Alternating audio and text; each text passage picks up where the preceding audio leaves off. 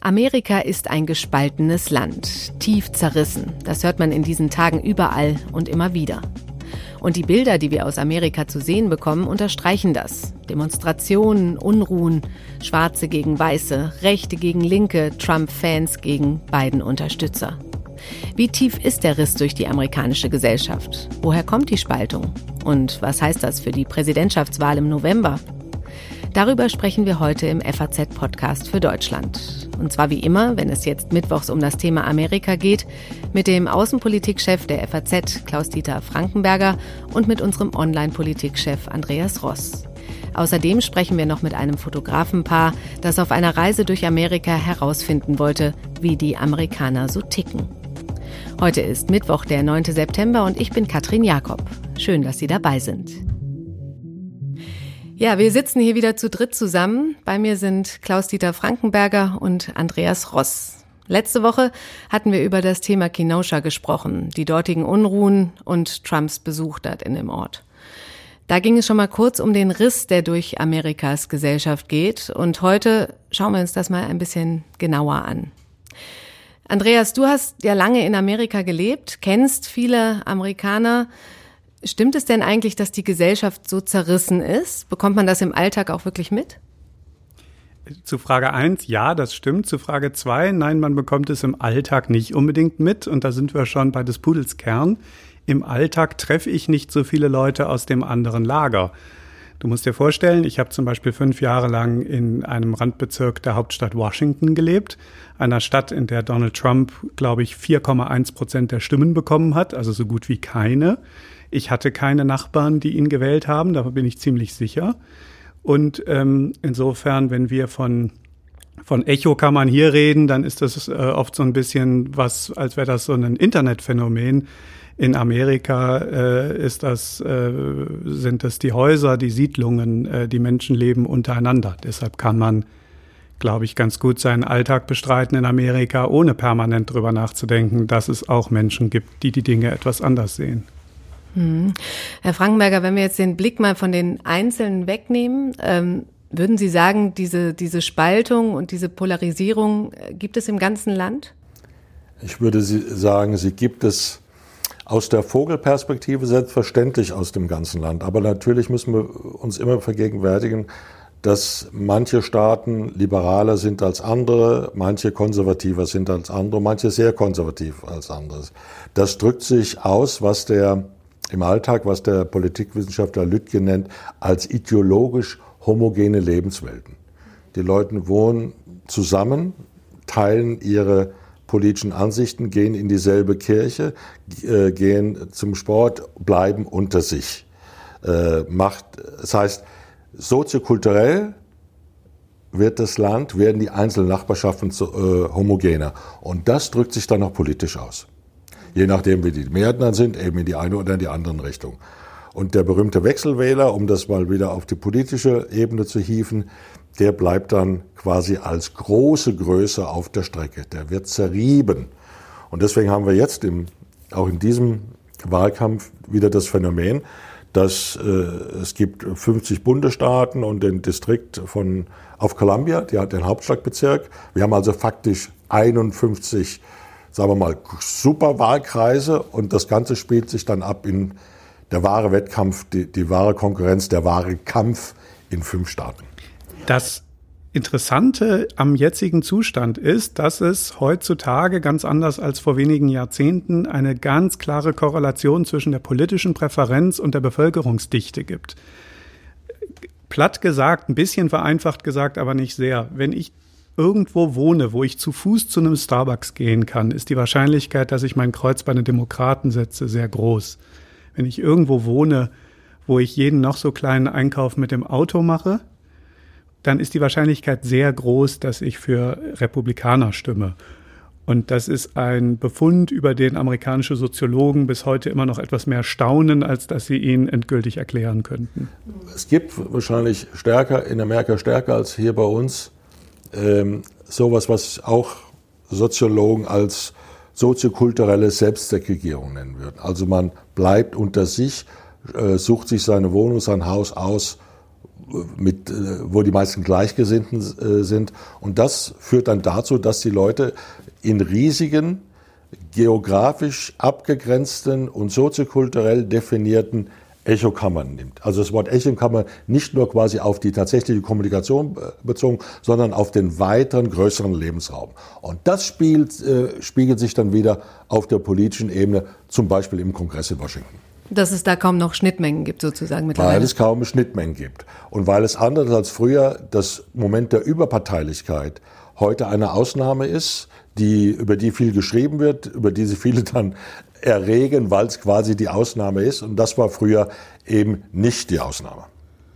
Hm, es hört sich aber ja alles erstmal relativ friedlich an. Ähm, so jeder lebt in seinem kleinen Kämmerchen und äh, jeder macht seins. Aber man hat ja hier das Gefühl, dass äh, die Stimmung ganz schön kocht und dass diese Lager ganz schön aufeinander prallen.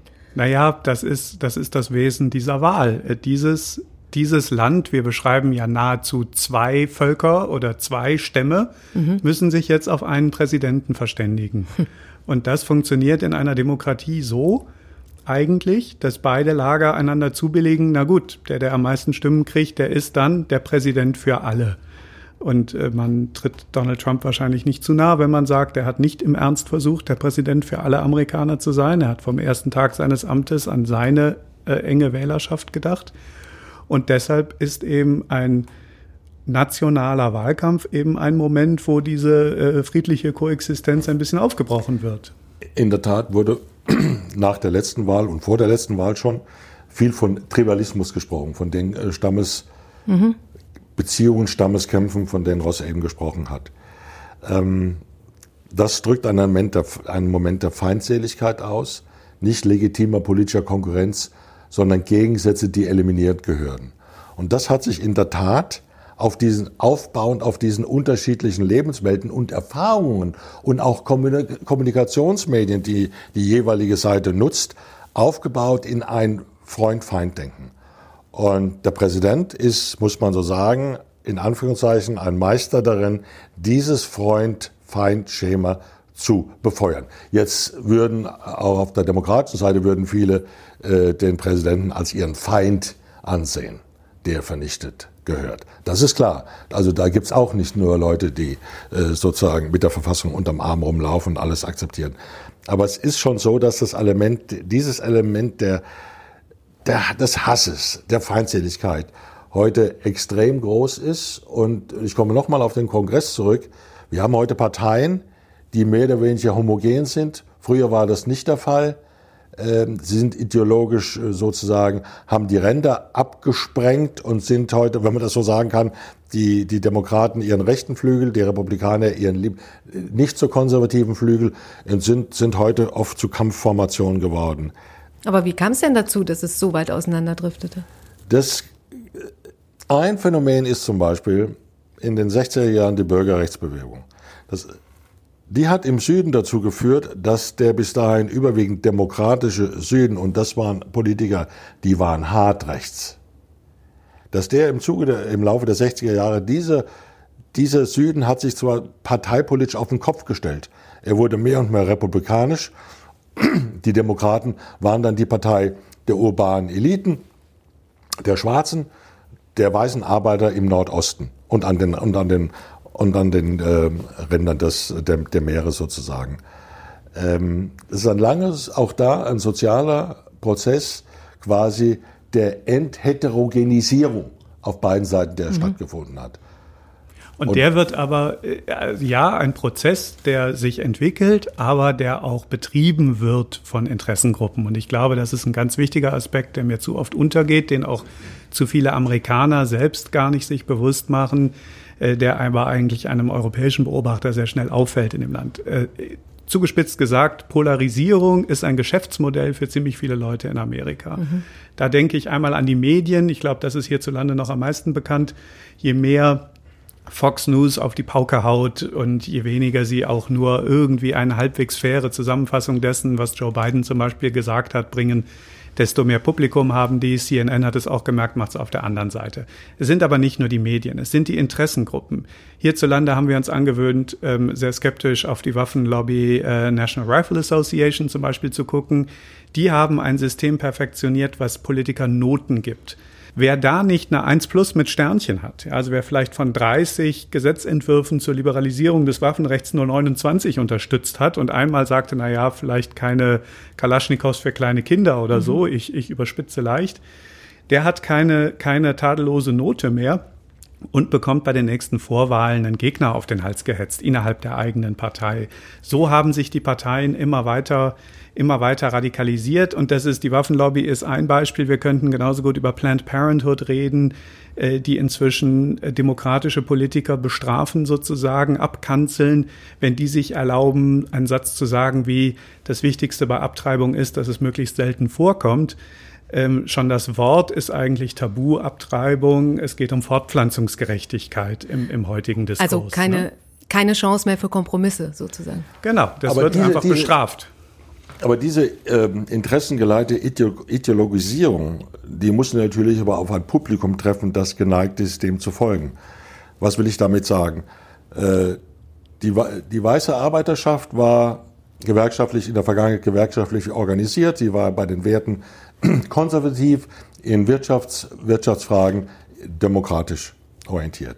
Und je linker sozusagen die Demokratische Partei als Partei wurde, desto mehr fühlten die sich abgestoßen, ausgegrenzt, nicht verstanden und wanderten zu den Republikanern über. Und darum geht es ja auch in unserem aktuellen Wahlkampf. Äh, gelingt es dem Demokraten Joe Biden, hier wieder Blöcke der Wähler rauszubrechen und auf die Seite der, Demokraten zu heben. Und die Demokraten haben dabei ja Fehler gemacht. Ja? Also berühmt geworden ist Hillary Clinton im, im Wahlkampf 2016, als sie mit den Deplorables, mit den Beklagenswerten ankam und mal eben, wo natürlich vor einer Gruppe wohlhabender Leute aus der LGBT-Bewegung in New York, die ihr viel Geld spenden sollten, sagten, naja gut, die Hälfte von Trumps Wählern, hat Hillary Clinton gesagt, die kannst du stecken in einen Korb der, der Beklagenswerten, Basket of Deplorables. Was ist passiert? Aber tausende Menschen, Trump-Anhänger, haben sich T-Shirts gedruckt mit Deplorable drauf. Ja, ich bin mhm. deplorable, ich bin beklagenswert. Das war ein Ehrentitel, richtig. Acht Jahre vorher war Barack Obama was ganz Ähnliches passiert, sozusagen. Der hat bei einem Wahlkampfauftritt in seinem ersten Wahlkampf 2008 irgendwie mal so analysiert, was halt passiert, wenn die Industrie wegzieht. Er hat es gut gemeint und viele Soziologen würden zustimmen. Aber dann sagt dieser Mensch, der Präsident aller Amerikaner werden will, naja, die Menschen verbittern und dann klammern sie sich an ihre Waffen und an ihre Religion. Und hm. damit habe ich auf einen Schlag mal eben, was weiß ich, 100 Millionen, 150 Millionen, 200 Millionen Amerikaner einfach eine Ohrfeige gegeben. Aber die lassen sich nicht ohrfeigen. Ja, und hat Joe Biden denn das Potenzial, es besser zu machen und Amerika zu einen? Ach, wenn wir uns die, die ja, wir, wir, wir lachen schon oder wir stöhnen, wenn wir diese Frage hören. Ähm, es wird sich mutmaßlich, würde sich unter einem Präsidenten Biden mutmaßlich die, die Phonstärke, die Lautstärke der öffentlichen Auseinandersetzung vielleicht ein bisschen mhm. äh, senken. Äh, aber es gibt einen, einen, harten linken Flügel auf Seiten der Demokraten, die würden sozusagen verlangen, äh, Entschädigung, Kompensation, ihren Preis in der Wahl von Biden. Äh, aber was was würde überhaupt passieren nach der Wahl? Was wird überhaupt passieren? Werden wir überhaupt einen klaren Sieger haben? Mhm. Wird nicht das über Jahre, über, über, über Wochen äh, dauern, bis das überhaupt feststeht? Und wird dann der Unterlegene, in dem Fall vielleicht, das war impliziert ja Ihre Frage, ein unterlegener Trump seine, seine Niederlage anerkennen und freiwillig das, äh, das Weiße Haus räumen? Wir müssen das insofern sagen und darüber sprechen, weil es jetzt schon jede Menge Mutmaßungen gibt, dass es eben zu keinem friedlichen mhm. Machtwechsel geben kann, könnte, vor allem dann nicht, wenn die Sache ganz knapp ist, wenn einzelne äh, Bundesstaaten umstritten sind, wenn die Wahl angefochten wird, wenn sie bei den Gerichten äh, äh, landet und dann äh, eben das Dauerfeuer von interessierten, interessierten politischen Kräften, von Medienkräften, die einen Wahlsieger Biden ähm, als illegitim darstellen. Was würden dann die äh, Hardcore-Unterstützer von Trump machen, die wir ja aufgesehen haben in verschiedenen Städten mit Waffen, äh, mit Waffen aufmarschiert sind, die Gegenseite übrigens auch. Ähm, ähm, das ist sehr ungut. Aber ich glaube auch darin, Sie haben natürlich recht, dass wir darauf uns vorbereiten müssen, auch um dem vielleicht entgegenwirken zu können. Also nicht wir als deutsche Journalisten, sondern die Amerikaner. Aber wenn wir jetzt anfangen sollten, zu sagen und alle, die ein Sturmgewehr zu Hause haben, die, äh, denen traue ich auch zu, dass die damit auf die Straße gehen und rumschießen, weil ihr Kandidat nicht gewonnen haben, tut man schon wieder vielen, vielen Millionen mhm. von Waffenbesitzern Unrecht und würde in dieselbe Falle laufen, die ich gerade beschrieben habe bei Obama und Clinton. Ja, aber, auch, aber auch da gibt es Zahlen, das sind ähm, rund 18 äh, Prozent der Demokraten und äh, über 15 Prozent der Republikaner, Wähler sagen, äh, im Falle eines ihnen misslebenden Wahlergebnisses sei es legitim, äh, mit der Waffe irgendwas unternehmen zu wollen. Also haben das Sie tatsächlich Sorge vor einem bewaffneten Konflikt nach der Wahl, wenn es schlecht läuft? Ich habe Sorge, dass das Wahlergebnis, äh, äh, wenn es so knapp ausfallen sollte, wie manche es vorhersagen, ähm, dass da es, ich hätte es fast salopp gesagt, Rabatz gibt, aber dass das der, die unterlegene Seite nicht akzeptiert. Es hat einen Grund, dass so viele äh, Kundige, Sachkundige mittlerweile sich Sorgen machen über das. Irgend dieser ganze, diese ganze, diese ganze emotionale Furor, der sich in den letzten Monaten und Jahren sozusagen aufgesammelt hat, der muss dann schon irgendwann mal raus, ehrlich gesagt, aus dem System. Und das ist eine, eine Sache. Wissen Sie noch, Herr Frankenberger? Ich glaube, ich will gerade genau dasselbe sagen, wie wir, wie wir auf der Waffenmesse waren zusammen ja, in Virginia. Ja, ja. Ja, das war, glaube ich, ein prägendes Erlebnis. Äh, Gunfairs finden pausenlos statt. Herr Frankenberger war in Washington. Ich bin mit ihm äh, da mal hingefahren äh, in der Vorstadt von Washington in Virginia. Riesige Hallen, einfach voller Sturmgewehre, Munition und der, äh, jetzt sage ich es mal selber pauschalisierend, zugehörigen Typen, ungefähr so, wie man sich die vorstellt. Äh, man trug T-Shirts, auf denen Waterboarding Instructor stand oder ich erinnere mich noch an den Typen mit dem Bild von Osama bin Laden und Rest in Piss äh, stand, äh, stand drunter. Ich habe Ihnen das, glaube ich, nie gesagt, Herr Frankenberger, aber ich hatte damals den Eindruck, Sie wollten da eigentlich schnell weg, weil es auch Ihr Bild, Sie lieben Amerika, ich auch, Sie kennen es noch länger als ich, ich glaube, Sie waren da auch, wollten das eigentlich nicht wahrhaben. Nein, oder? das Sie, stimmt nicht. Nein, nein, nein, nein, nein, das stimmte nicht. Ich wollte es nicht wahrhaben, denn so vertraut mit Amerika war ich schon da, Herr Ross. ähm, da brauchte ich nicht Ihre, Ihre Führung auf einer Waffenmesse, sondern äh, wir haben uns tatsächlich als kulturelle Aliens dort gefühlt. Also es war sozusagen, es war klar, dass wir, wir wurden erkannt als nicht dazugehörig. Wir waren erkannt, wir standen sofort unter dem Verdacht, hier sind Leute aus dem feindlichen Lager. Und hätten wir, wie die meisten dieser Besucher und Aussteller, äh, nur äh, von der Gegenseite ein, ein T-Shirt getragen, sozusagen Hillary for President, ich glaube, wir hätten den Tag nicht in einem Lokal beendet, sondern im Krankenhaus. Ja, wir haben es gehört. Amerika ist ein gespaltenes Land. Es geht ein tiefer Riss durch die Gesellschaft. Zwei, die sich das einmal von ganz nahem angeschaut haben, sind Monika Fischer und Matthias Braschler. Die beiden Schweizer Fotografen, die auch eine Zeit lang in Amerika gelebt haben, sind vor anderthalb Jahren aufgebrochen und kreuz und quer durch das Land gefahren. 24.000 Kilometer, 40 Staaten. In einem Lieferwagen, der gleichzeitig Wohnmobil und Fotostudio war um Menschen zu treffen, mit ihnen zu reden und sie zu fotografieren. Sie wollten herausfinden, wie die Amerikaner ticken. Hallo Frau Fischer, hallo Herr Braschler. Guten Tag. Hallo. Wie ist das denn, monatelang mit einem Camper unterwegs zu sein und äh, wildfremde Menschen anzusprechen? Stelle ich mir nicht so einfach vor. Die Reise selber war natürlich schon sehr abenteuerlich. Wir hatten auch noch ein Kind dabei. Elias, unser Sohn, war auch dabei. Er war sieben. Und ja, es ist spannend. Wir sind in New York gestartet und dann Richtung Süden, das war klimatisch bedingt, gereist und hatten uns vorgestellt, dass wir sicher pro Tag ein Porträt schießen. Und dann überall, wo wir aber spannende Leute getroffen haben, haben wir angehalten und unser Pop-up-Studio aufgebaut, Leute angesprochen und fotografiert. Und erstaunlicherweise mhm. haben wir sehr wenig Leute getroffen, die nicht mitmachen wollten. Und das war wirklich sehr interessant, also von rechts bis links. Und haben Sie denn auf Ihrer Tour herausgefunden, wie die Amerikaner ticken? Was leben da für Menschen? Das ist eine schwierige Frage. Ich glaube, das Schöne an den Amerikanern ist, sie sind wirklich eigentlich sehr offen. Also man kann Amerikaner ansprechen und sie fragen, hey, können wir einen Portrait-Shoot machen? Und oft ist die Antwort ja.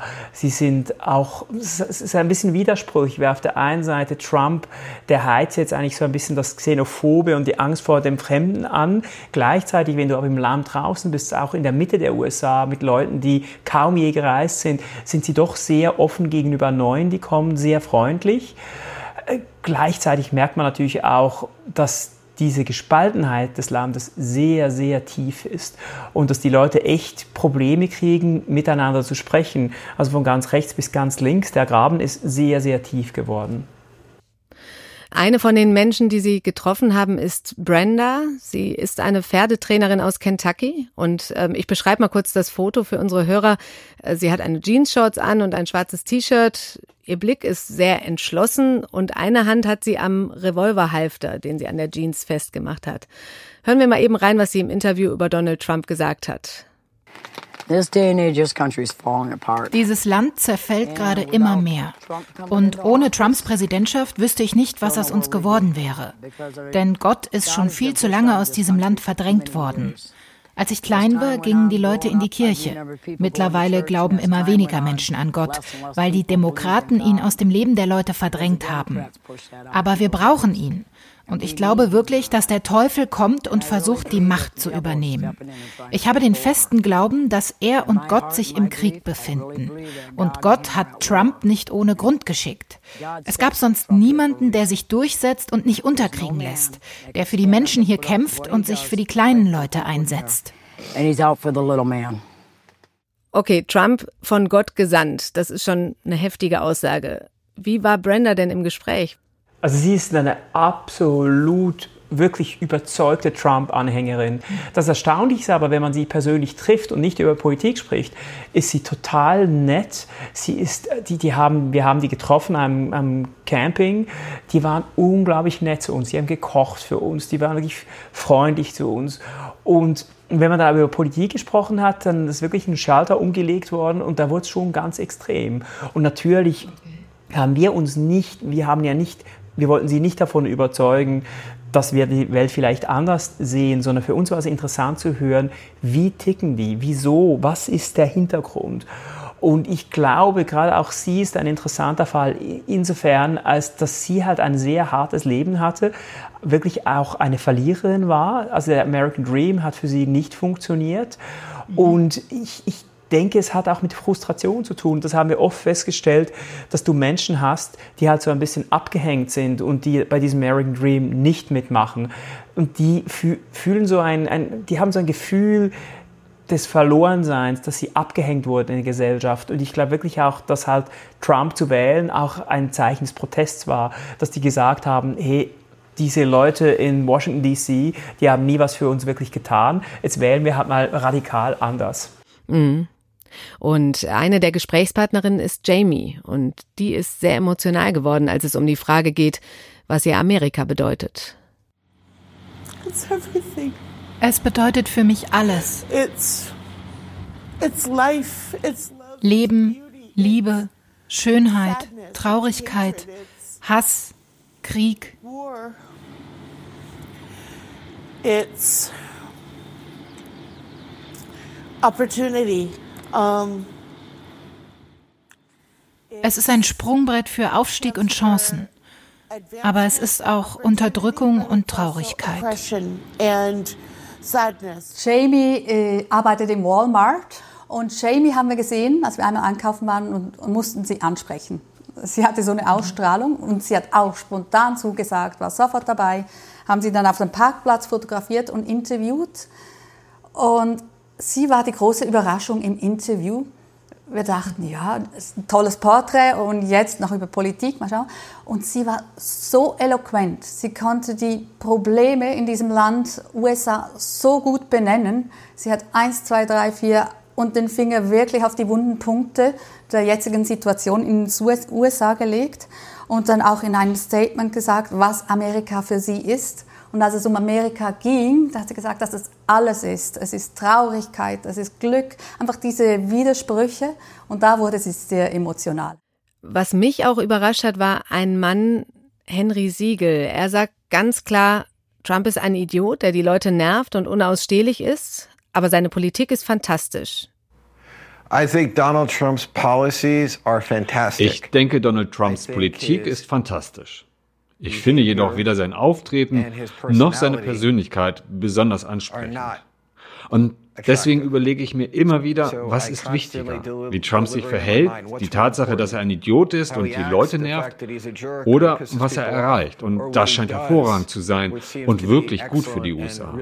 Und so komme ich zu dem Schluss, ich kann mit ihm als Idioten leben und dass er unausstehlich ist und engstirnig und womöglich auch ein Lügner, solange seine Politik so bleibt, wie sie ist. Können Sie so etwas nachvollziehen und wie war das Gespräch mit ihm? Für uns ist es nicht nachvollziehbar, nein. Weil ich, ich, ich denke, also wir haben da halt ein bisschen einen anderen moralischen Kompass.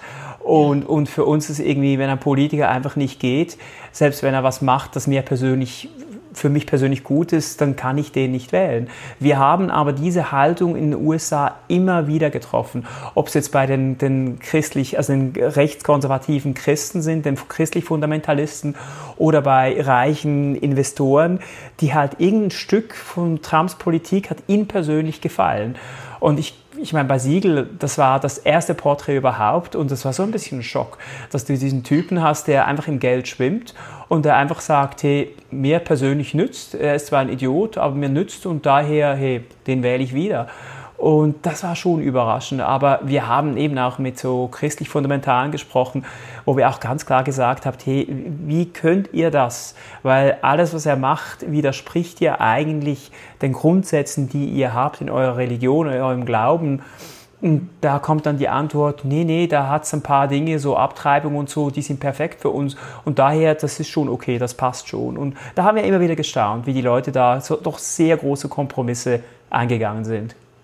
Sie haben ja auf der ganzen Tour alle möglichen Menschen getroffen. Demokraten, Republikaner, Schwarze, Weiße, Trump-Fans und Trump-Gegner, wie zum Beispiel Killaney Race, eine Maskenbildnerin aus Las Vegas, die Trump gerne mal unter vier Augen die Meinung sagen würde. Eine Minute mit dem Präsidenten, meine persönliche Botschaft an ihn, chill mal mit dem Abtreibungsgesetz. Du hast Frauen verrückt gemacht, für keinen verdammten Grund. Reiß dich zusammen und fang an, Frauen richtig zu behandeln. Denken Sie, dass Killaney oder irgendeiner Ihrer Gesprächspartner die politische Meinung noch einmal ändern wird, jetzt durch den Wahlkampf? Uns war es natürlich schon auch wichtig zu zeigen, dass es die Swing Voters gibt und die sind wichtig, die werden dann die Wahl entscheiden. Die, die ganz links stehen und die, die ganz rechts stehen, die sind schon lang entschlossen und gehen hoffentlich auch wählen. Aber die in der Mitte sind wichtig und da haben wir schon Leute getroffen, zum Beispiel Brett und Derek und Brett. Derek und Brett, zwei Brüder beim Baseballspielen am Sonntag, mhm. einem heißen Sonntag. Die, die waren in, in, der Ausdrucksweise sehr vorsichtig. Die waren wirklich in der Mitte. Und, und, und ich, ich, ich gehe jetzt mal davon aus, dass die letztes Jahr, als wir sie fotografiert haben, auch noch nicht klar positioniert waren. Die haben zwar schon auch gesagt, hey, der Stil von Trump, das geht irgendwie nicht, aber die haben sich nicht auf die Äste rausgelassen, was sie dann machen werden. Und bei denen bin ich persönlich sicher, dass mit dem, was Trump jetzt abgeliefert hat in der Corona-Krise, aber auch mit Black Lives Matters, die wird er nicht kriegen. Also ich glaube, gerade diese Leute in der Mitte, die relativ neutral sind, denen es auch darum geht, wie es dem Land als Ganzes geht, die wird er nicht kriegen. Und ich meiner Meinung nach wird er darum die Wahl verlieren. Und was ist, wenn Sie nicht recht haben und Trump wiedergewählt wird? Ich persönlich möchte gar nicht an dieses Szenario denken, weil ich denke wirklich, dass es für die USA und für die Demokratie schlechthin wirklich wichtig ist, dass Trump nicht nochmals vier Jahre an der Macht ist. Ein Präsident in den USA kann in vier Jahren viel Schaden anrichten, aber wenn er acht Jahre an der Macht ist, dann kann er so wirklich viel zerstören. Und Trump hat das Potenzial dazu. Und ich hoffe wirklich inständig, dass er abgewählt wird. Vielen Dank für das Gespräch. Ganz herzlichen Dank auch. Dankeschön. Wer sich für die Porträts interessiert, die auf der Reise von Monika Fischer und Andreas Braschler entstanden sind, sie sind in einem Bildband veröffentlicht. Er hat den bezeichnenden Titel Divided We Stand. Und bei uns finden Sie heute ein Essay dazu mit vielen Bildern. Den Link dazu hänge ich in die Show Notes.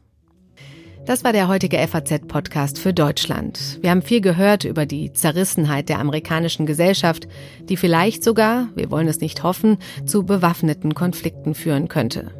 Nächsten Mittwoch wird es wieder um Amerika gehen, aber wir sind natürlich auch morgen schon wieder für Sie da. Bis dahin wünsche ich Ihnen noch einen schönen Tag.